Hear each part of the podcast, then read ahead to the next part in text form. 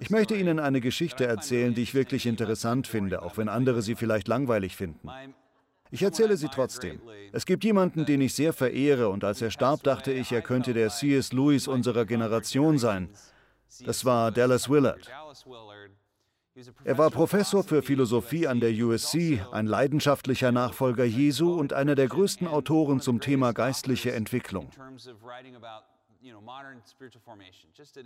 Ein intellektuelles Genie mit einem Herz voll des Heiligen Geistes.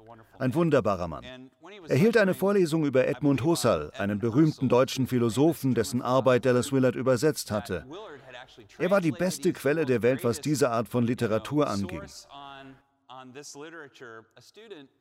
In dieser Vorlesung störte ein Student Dr. Willard und sagte einige Dinge über Husserl, die völliger Unsinn waren. In diesem kleinen Aufruhr beendete Dr. Willard die Vorlesung und schickte alle weg. Einer seiner Kollegen, der dabei war, fragte ihn später, warum hast du den Kerl nicht, in meinen Worten, fertig gemacht? Warum hast du diesem Studenten nicht vor allen anderen gezeigt, wie falsch er lag und besonders, wo er so grob und arrogant seine Ansichten ausgespuckt hat?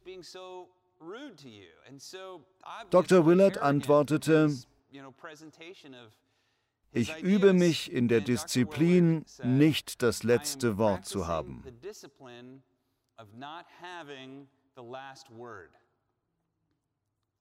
Ich übe mich in der Disziplin, nicht das letzte Wort zu haben.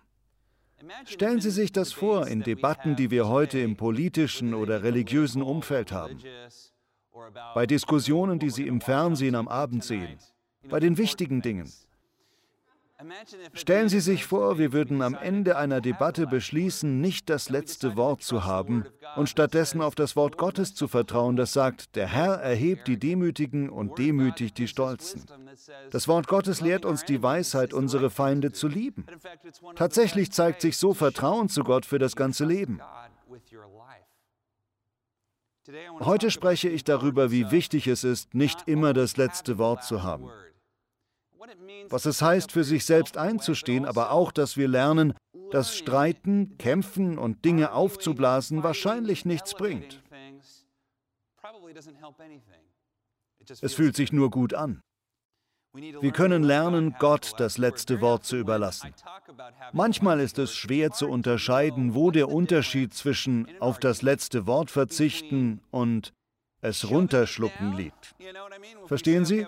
Ob man sagt, okay, ich lasse dir das letzte Wort, sich eine Antwort verkneift und dann vor Wut in den nächsten Tagen kocht, oder ob man einfach loslässt und ein Gefühl der Freiheit genießt. Da gibt es viel zu lernen. Eine der besten Analogien dazu habe ich aus dem antiken rabbinischen Judentum gelernt, wo es um die beiden großen Seen in Israel geht. Wenn man heute nach Israel reist, sieht man zwei große Gewässer. Und natürlich ist im Nahen Osten wie in jeder Wüstenkultur Wasser extrem wichtig. Es ist überall wichtig, aber in der Wüste ganz besonders. Der See Genezareth. Ich weiß noch, wie ich das erste Mal mit 18 Jahren frühmorgens aufwachte und die Sonne über dem See Genezareth aufgehen sah. Hier sieht man ihn. Ich erinnere mich, wie ich an die ganze Geschichte dieses Ortes dachte. Hier sind Jesus und seine Jünger gewesen, neben anderen Personen in der Geschichte. Und dieses Gewässer ist unglaublich wichtig. Ein gewaltiger See mitten in der Wüste. Bis heute ist der See unglaublich wichtig. Es gibt Farmen und Dörfer rundherum und es ist einfach wunderschön dort. Der See Genezareth wird von einem Fluss gespeist, der auch aus ihm wieder abfließt der Jordan. Die Tatsache, dass frisches Wasser zufließt und aus dem See wieder abfließt, hält das Wasser des Sees in der Mitte frisch. Dann gibt es noch das Tote Meer.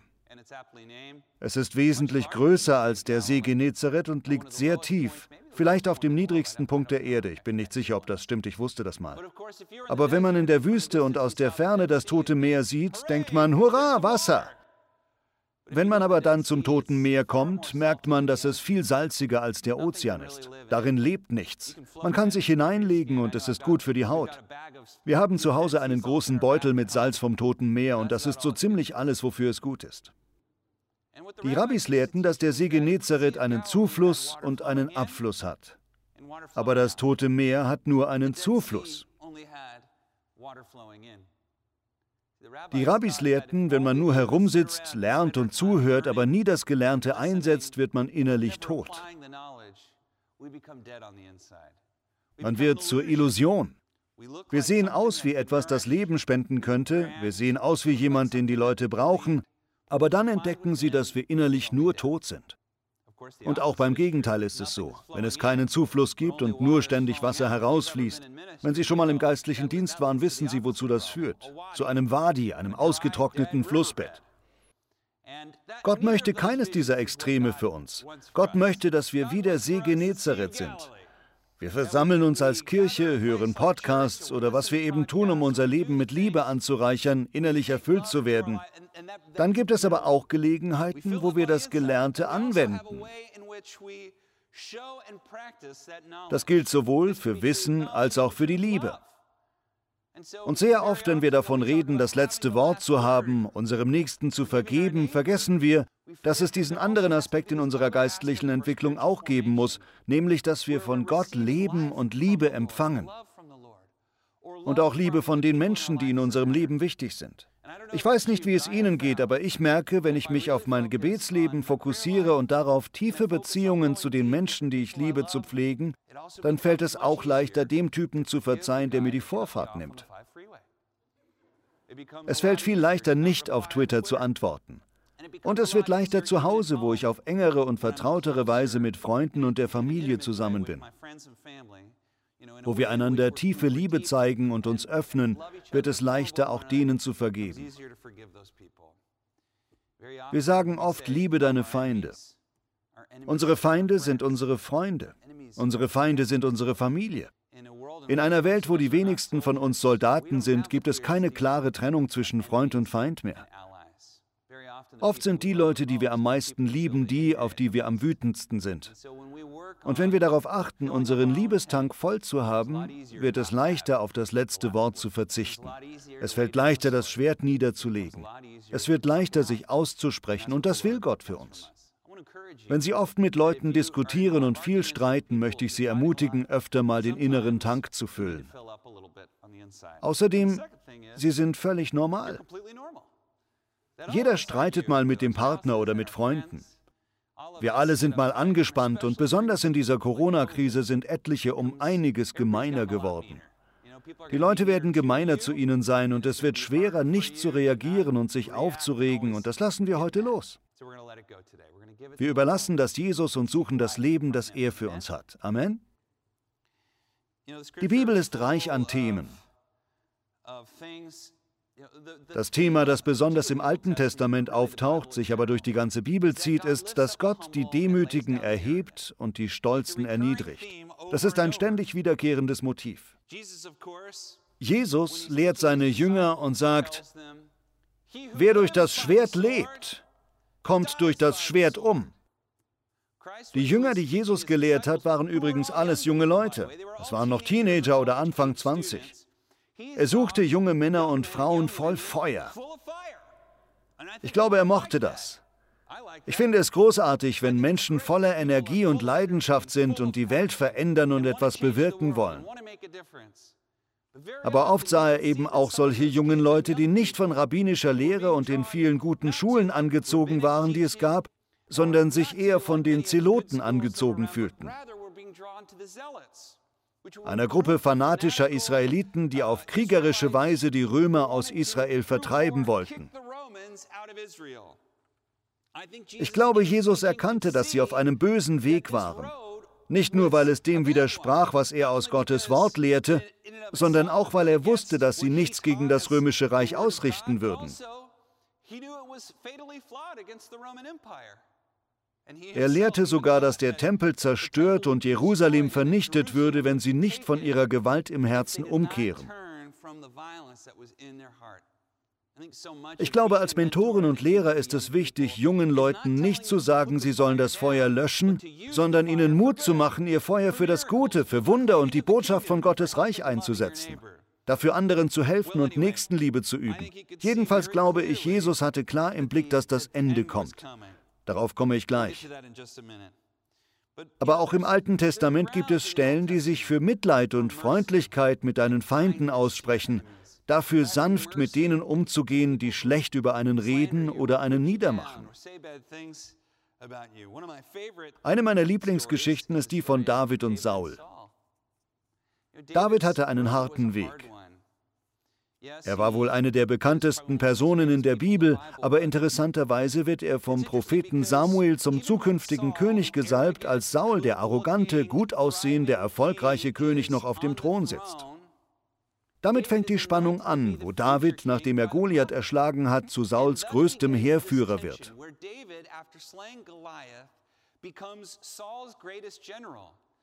Er siegt in allen großen Schlachten und Saul wird verrückt vor Eifersucht. Er fängt an, seinen Diener David, der unglaublich loyal zu ihm steht, zu behandeln wie den letzten Dreck. Bis dahin, dass er beschließt, ihn umzubringen.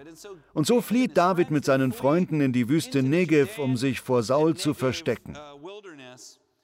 Saul jagt mehrere Male David mit 3000 Mann hinterher und versucht ihn zu fangen, obwohl David nichts getan hat. Ist es nicht komisch, wie manchmal, nachdem Gott einem eine Vision oder ein Wort gegeben hat und man sich auf den Weg macht, alles plötzlich schlimmer wird, obwohl man dachte, dass jetzt alles besser würde? Man fragt sich, wieso habe ich überhaupt auf Gott gehört? Wieso habe ich mich darauf eingelassen? Wieso habe ich das gemacht? Aber so ist das Leben nun mal. Wenn der Satan merkt, dass Gott jemand beruft und befähigt hat, versucht er ihn zu zerstören. Denken Sie aber daran, Gott gewinnt immer, wenn Sie nicht aufgeben. Vertrauen Sie ihm also in diesen Zeiten. Jedenfalls, David ist auf der Flucht vor Saul und versteckt sich in der Wüste. In dieser Geschichte ist es nicht das erste Mal, dass Saul David gejagt hat. Saul und seine Männer halten an und der König geht in eine Höhle, um die Bibel sagt, sich zu erleichtern.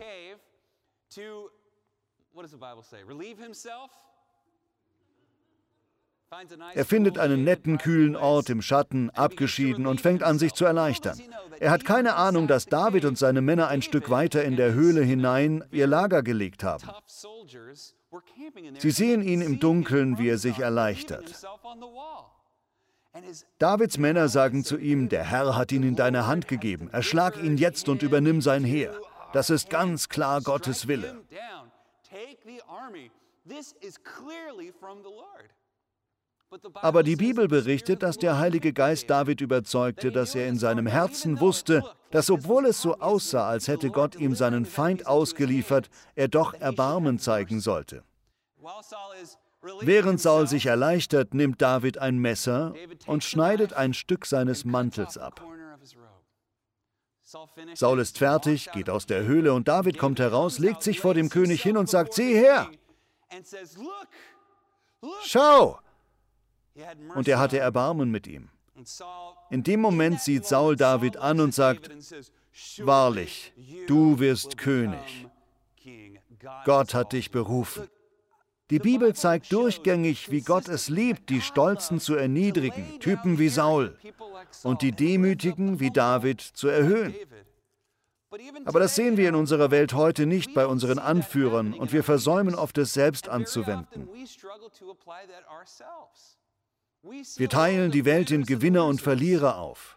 Die Gewinner sind die zähen, unnachgiebigen und die Verlierer sind die, die zum Fußabstreifer der Harten werden. Aber die Bibel zeigt uns eine dritte Alternative. Nicht, dass wir Fußabstreifer werden und auf uns herumtrampeln lassen, sondern dass wir vergeben, mutig lieben und mutig zu dem stehen, was wir glauben. Wir sagen mutig die Wahrheit und sind am Ende auch bereit zuzuhören und brauchen nicht immer das letzte Wort zu haben. Wir wissen, wenn Debatten und Streits eskalieren, wird alles nur noch schlimmer. Und das trifft auf jeden Aspekt des Lebens zu. Man kann sehen, wie eine anfangs faire, höfliche Debatte am Ende zwei Gruppen hervorbringt, die zutiefst beleidigt sind oder die sich gegenseitig hassen. Das kann in Ihrer Familie passieren. Wie viele Familien haben sich in den letzten Jahren zerstritten wegen Politik, Impfung, Masken, Religion oder anderen Dingen? Letzten Endes ruft Gott sie auf, anders zu sein. Handeln Sie nicht wie alle anderen. Sagen Sie, was Sie glauben. Äußern Sie Ihre Meinung, aber seien Sie bereit, Gott das letzte Wort zu überlassen. Denken Sie nicht, es muss alles nach Ihrer Meinung laufen. Denken Sie nicht, Sie müssten immer alles ansprechen. Und denken Sie auch nicht, Sie müssten zu allem schweigen. Es gibt einen dritten Weg, den Weg von Jesus, den Weg, Ihre Feinde zu lieben. Wie Abraham Lincoln sagte, ich vernichte meine Feinde, indem ich sie zu meinen Freunden mache. Ich glaube, Sie schaffen das. Der Kampf gehört Gott. Das ist ein großes Thema in der Bibel. Und David wusste das. Deshalb hat er Saul nicht getötet, obwohl er wusste, dass es sein Recht gewesen wäre.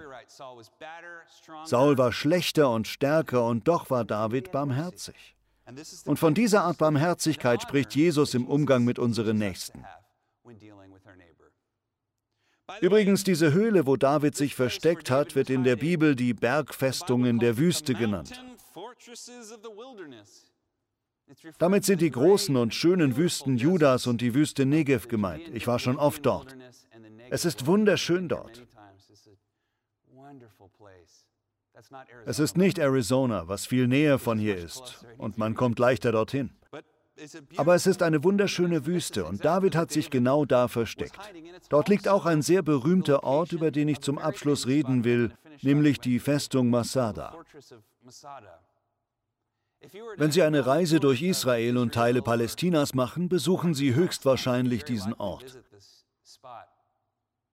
Es ist eine der größten uneinnehmbaren Festungen, die je gebaut wurden. Davon sind heute nur noch Ruinen übrig. Masada wurde von jemandem gebaut, der im Neuen Testament wichtig ist, aber selten erwähnt wird. König Herodes der Große. Ich werde die Geschichte von Herodes nicht ausbreiten, aber Herodes war Idumäer, der unter römischer Herrschaft auf den Thron Israels gelangt war. Während seiner Herrschaft hatte er ständig Angst vor dieser Frau aus dem Süden namens Kleopatra, der letzten ptolemäischen Herrscherin von Ägypten.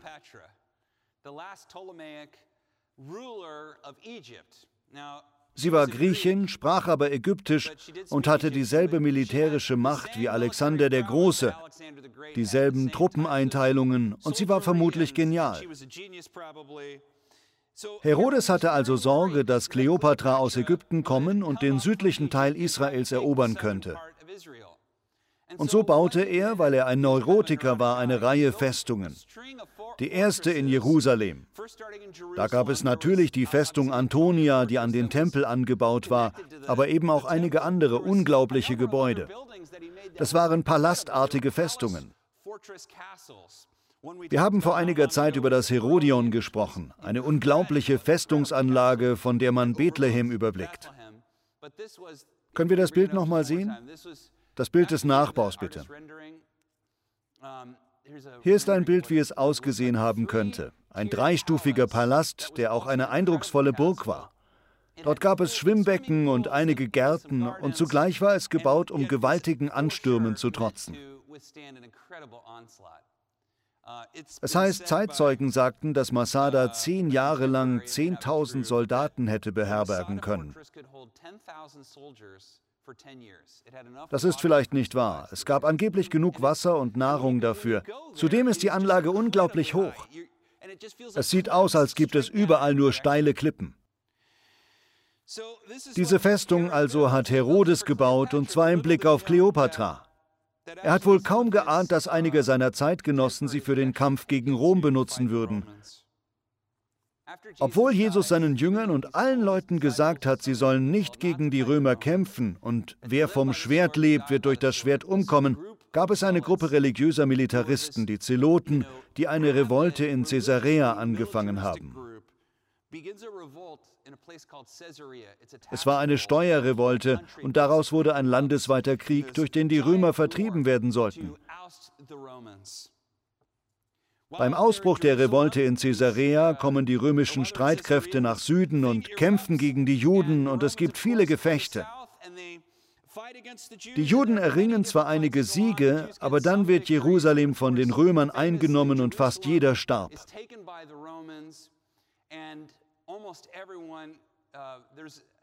Auch hier wird eine Zahl genannt, die womöglich nicht wahr ist. Eine Million Menschen sterben in Jerusalem während der Stadteinnahme. Der Tempel wurde zerstört und alle heiligen Geräte wurden nach Rom gebracht. In der Nähe des Kolosseums steht ein Triumphbogen, auf dem alles zu sehen ist, was damals aus dem Tempel geraubt wurde. Einer der schlimmsten Momente in der jüdischen Geschichte.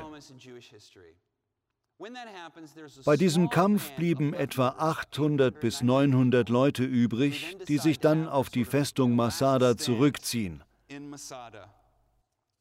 Aber zu ihrem Pech kämpfen sie gegen Römer, die unglaubliche Experten in der Kriegsführung waren. In einer berühmten Schlacht, als Julius Caesar Alesia in Gallien angegriffen hat, Stellen Sie sich eine Stadt vor, in der zu dieser Zeit tausende Soldaten sind, mit starken Mauern. Die Römer beschließen, diese Stadt anzugreifen und als erstes bauen sie eine Palisade aus Holz. Eine hölzerne Mauer rund um die Stadt. Diese Wand heißt Zirkumvallation. Normalerweise baut man Mauern, um Leute draußen zu halten. Diese Mauer diente dazu, die Leute in der Stadt zu halten. Sie bauten diese Mauer rund um die Stadt, sodass es während des Angriffs keine Fluchtmöglichkeit für die Bewohner gab. Die Mauer war sechs Meter hoch und 40 Kilometer lang. Die Römer waren unglaublich. Dieses Ding haben sie in drei Wochen gebaut. Und dann bauten sie eine zweite Mauer, die schwer zu beschreiben ist. Die Römer bauten eine zweite Mauer davor, eine sogenannte Kontravallation, damit sie nicht angegriffen werden konnten, praktisch wie ein Sandwich. Zwei Holzwände um die Stadt und dazwischen lagerten die Römer, wodurch sie nicht angegriffen werden konnten und niemand aus der Stadt konnte. Ergibt das Sinn? Die Römer waren echte Genies, was den Angriff und die Belagerung von Städten anging. Und wenn irgendwer Masada hätte einnehmen können, dann die Römer. Das war das Erste, was sie taten. Ich glaube, wir haben ein Bild davon. Hier sehen wir einen Blick auf Masada. Das ist diese Mauer. Sie bauten eine riesige Mauer. Diese hatte einen Umfang von vier Kilometern, sodass keiner fliehen konnte, sobald der Angriff begann. Die Festung Masada lag circa 60 Meter hoch an senkrechten Felswänden. Wie sollte man da hochkommen? Es gibt eine sehr schmale Straße, die in Serpentinen zur Spitze führt. Man kam nur im Gänsemarsch hoch. Sie bauten also etwas, das heute noch da ist. Sie bauten eine Rampe hierhin. Sie holten sich einige Sklaven und ließen sie diese riesige Erdrampe bauen, um hochzukommen. Das alles geschieht unter den Augen der Zeloten, die wissen, dass ihr Schicksal besiegelt ist. Es sind 926 Menschen in der Festung, ein Drittel davon Kinder. Und unten stehen tausende römischer Soldaten, die größte Armee, die die Welt je gesehen hat. Schließlich steht die Rampe, Sie sehen die hölzerne Wand, die den unteren Teil umgibt und wissen, es gibt keinen Ausweg, keine Fluchtmöglichkeit. Und dann erscheint plötzlich ein gigantischer Belagerungsturm und dieser Turm wird langsam die Rampe hochgefahren. Die Römer durchdringen die äußere Steinmauer und dann die kleinere innere Mauer, die aus Holz und Erde besteht. Diese Mauer zünden die Römer einfach an. Diese Mauer steht also in Flammen und die Menschen, die so lange in der Festung waren, wissen, ihr Ende naht. Einer der Anführer in der Festung ist Elazar ben Jair. Und während die hölzerne Mauer brennt und sie sicher sind, dass sie nur noch ein paar Stunden zu leben haben, dass ihre Frauen und Kinder vergewaltigt und versklavt werden, wenn sie nicht getötet werden, hält er eine leidenschaftliche Rede im Zelotenstil. Erinnert ihr euch an Jerusalem? Erinnert ihr euch, was sie mit unserem Tempel und unseren Kindern getan haben? Wir haben noch eine Wahl. Diese Art Rede hält er.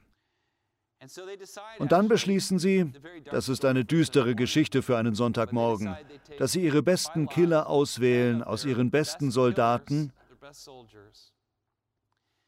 Und dann geht jeder Mann zu seiner Familie, sie beten zusammen und dann tötet der Vater seine Kinder und seine Frau.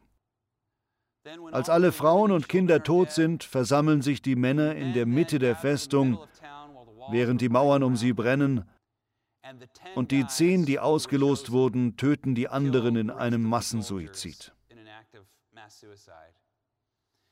Dann tötet der eine, der der beste Soldat ist, die anderen neun und schließlich sich selbst.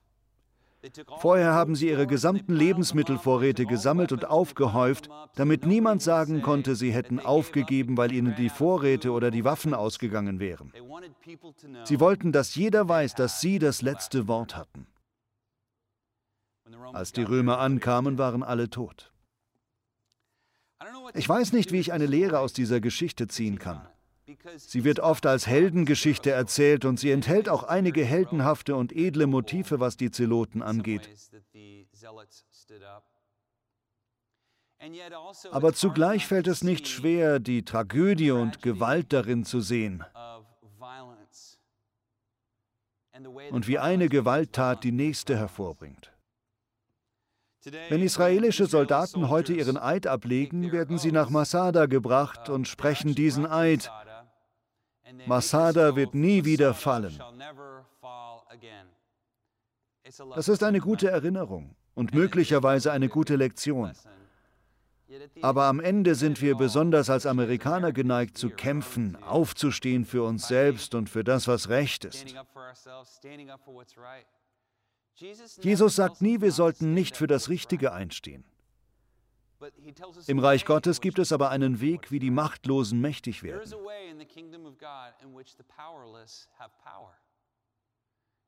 In der Geschichte ist der Weg oft der der Gewalt. Nicht für uns. Für uns ist der Weg zur Macht der, dass wir die Wahrheit sagen, aber mit Freundlichkeit im Herzen. Wir sagen, was wahr ist, aber nicht mit Arroganz, sondern demütig. Und am wichtigsten nicht als solche, die ständig das letzte Wort haben müssen. Die Lektion von Masada ist, dass nichts von alledem hätte passieren müssen. Das glaube ich. Auch wenn man nicht schlecht von den Toten reden soll, wir lieben ihr Herz und ihre Leidenschaft für Gott, aber wir denken uns, musste das denn wirklich so sein? Letzten Endes sind wir Menschen, die ihre Feinde lieben und wir lassen Gott das letzte Wort haben. Amen. Was passiert also, wenn Ihr Feind der Mensch ist, den Sie am meisten lieben? Was, wenn Ihre Feinde Ihre Kinder oder Eltern, Ihr Ehepartner oder bester Freund oder Arbeitskollegen sind? Ich glaube, das ist eigentlich das Thema. Wenn ich hier fragen würde, wer ist dein Feind, würden die meisten sagen, ich habe eigentlich keine Feinde, außer der Typ, der mir immer den Parkplatz wegnimmt. Ich habe weder seine Reifen zerstochen noch sein Fenster eingeschlagen. Nein, wirklich. Wenn wir Feindschaft erleben, dann oft von denen, die wir am meisten lieben. Deshalb ist es so wichtig, dass diese Beziehungen ohne Gewalt auskommen dass sie nicht so eskalieren wie die der Zeloten mit den Römern. Gott hat einen besseren Weg. Wenn Sie sich über Ihren Partner aufregen, können Sie ihn wieder lieben.